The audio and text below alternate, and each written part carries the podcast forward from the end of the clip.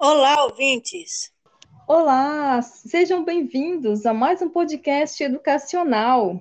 Aqui são as apresentadoras Rosângela e minha colega Luciene. Hoje nós vamos falar, conhecer um pouquinho mais sobre o ensino híbrido.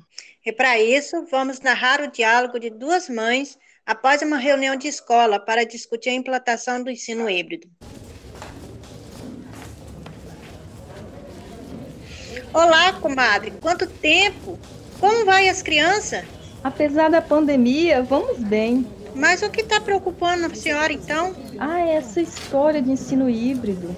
Para dizer a verdade, não compreendi bulufas do que a diretora falou. Você entendeu alguma coisa? Bom, eu entendi que híbrido significa misturado, mesclado. Ah, tá. Como o nosso bom arroz com feijão. Os dois são nutritivos e gostosos, mas juntos e misturados são melhor ainda. Isso! Mas como isso funcionaria na educação? A aula na sala, é, já sabemos como funciona, sempre deu certo. Afinal, na nossa época foi bem eficaz. Mas a distância pelo computador, sei não, hein? Mas na nossa época, Maria, não tínhamos TV, não tínhamos acesso aos livros. A musiquinha da Dona Aranha era como uma ópera para nós. Mas isso não é mais suficiente para nossos filhos que tenham acesso às informações na palma da mão.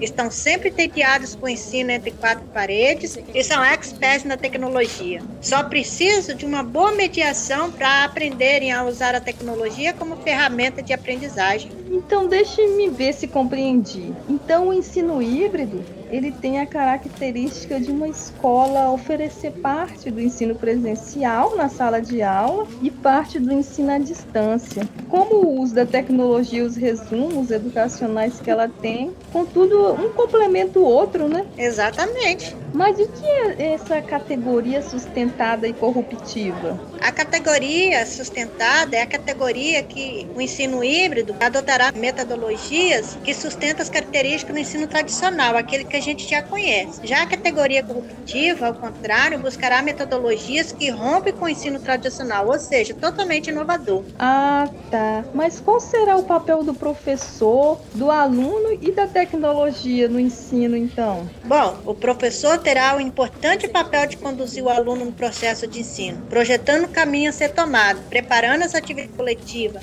ou seja, será um orientador e gestor de caminhos que atenda a necessidade individual e coletiva, de forma crítica e empreendedora. Já o aluno, esse terá que ser ativo, gerir seu processo de aprendizagem com autonomia, se corresponsabilizando pelo seu aprendizado, auxiliando o professor a escolher os recursos que mais atendem seu estilo de aprendizado. Quanto às tecnologias, além de permitir a interação dos diversos espaços, contribui para identificar o estilo de aprendizagem dos alunos, possibilitando o ensino ensino personalizado, bem como planejamento que possa atender a necessidade de cada um. Ah, que legal! Pena que estou sem internet. E mesmo que tivesse, as quatro crianças teriam dificuldade em dividir os aparelhos para estudar. Sabe, é muito barulho, além do desinteresse de José e do Carlos. Pois é, Maria. Esses são algumas das desvantagens do ensino híbrido, pois os recursos e ambiente e interesse dos alunos é imprescindível, mas suas vantagens são: os alunos estão no centro da aprendizagem, eles aprendem no seu próprio ritmo, promovendo autonomia, desenvolvem novas habilidades e conhecimentos relacionados à tecnologia, o que é mais adequado para as exigências do mercado de trabalho atual. É, e com essa pandemia que não vai embora.